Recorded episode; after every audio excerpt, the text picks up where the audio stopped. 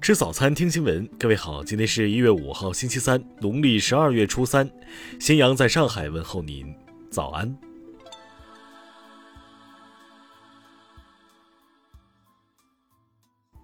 首先来关注头条消息。二零零七年九月七号，黑龙江鸡西市的吕强在一处铁轨旁死亡。鸡西市、黑龙江省公安部均排除他杀，认为是被火车冲撞身亡。但妻子李新云怀疑丈夫是被人谋杀，原因是现场没有血迹。李新云将丈夫尸体冷冻在殡仪馆，开始了追凶之路。多方打探线索，甚至开始自学法医。她说要把自己当做铁人，有义务为丈夫追一个真相。近日。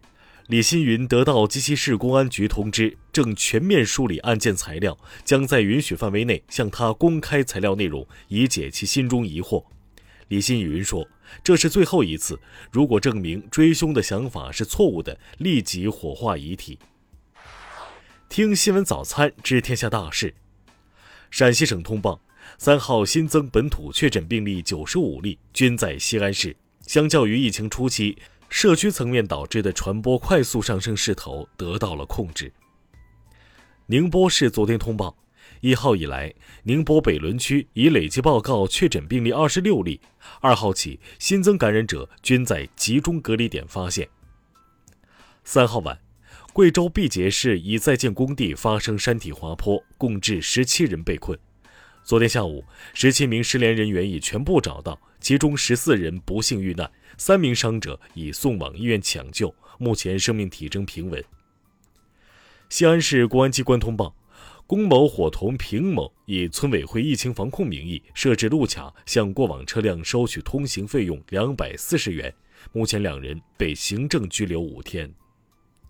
香港西九龙裁判法院昨天裁决，已解散的反中乱港组织支联会前副主席邹幸同，煽惑他人明知而参与未经批准集结罪成立，判监十五个月。二号下午十五点零二分，云南宁蒗县发生五点五级地震，截至昨天中午，新增七名受伤人员，均为轻伤。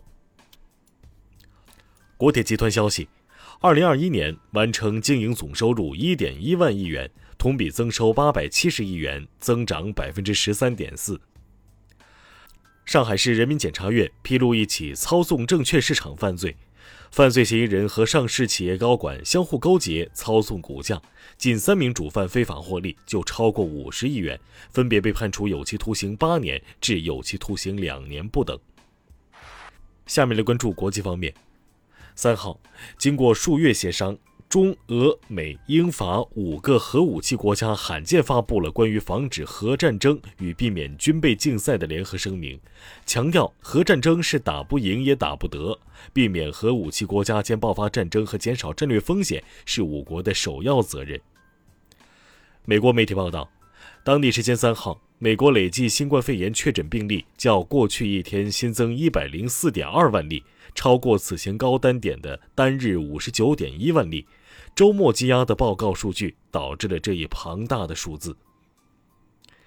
印度疫苗工作小组负责人表示，印度大城市已报告大量奥密克戎毒株感染病例，该国正迎来第三波疫情。为庆祝接任欧盟轮值主席国，法国政府在凯旋门悬挂起欧盟旗帜，替换了原有的国旗。不过，此举招致不少反对党的不满和批评。法国政府随后撤下欧盟旗帜，并表示悬挂该旗帜只是临时做法。德国联邦政府发言人表示，德国明确拒绝欧盟对核电的评估，并认为核技术是危险的，将在2022年年底前逐步淘汰核电。德国民众对此也广泛支持。哥伦比亚国防部长确认。非法武装组织成员日前为控制阿劳卡省毒品走私而爆发冲突，已造成至少二十三人死亡。当地时间三号，作为对前总统特朗普房地产公司欺诈行为民事调查的一部分，纽约州总检察长传唤特朗普的长子小唐纳德和女儿伊万卡，两人均拒绝了传唤。苹果公司股票在三号新年开市第一天大涨，令这家公司一度成为全球唯一一家市值超过三万亿美元的企业。下面来关注社会民生。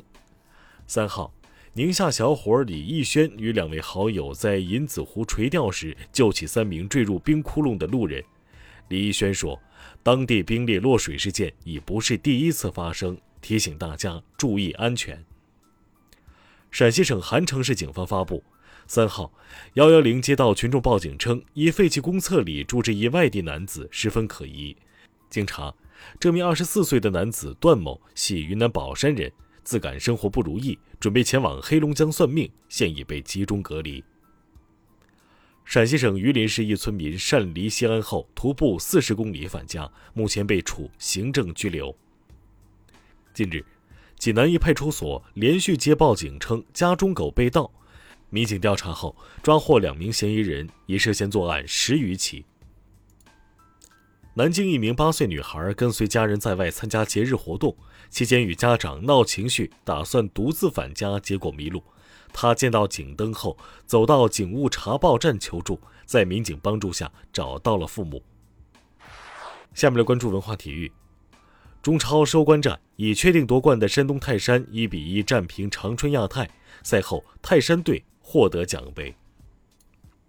中超第二十二轮焦点战中。海港一比零战胜广州队，反超对手，获得联赛亚军。德约科维奇昨天官宣获得了澳大利亚的医疗豁免权，将启程参加澳网。有网友指出，德约在享受巨星特权，澳大利亚开了这个口子，会造成巨大影响。著名相声表演艺术家姜宝林先生于日前在天津去世，享年九十五岁。以上就是今天新闻早餐的全部内容。如果您觉得节目不错，请点击再看按钮。咱们明天不见不散。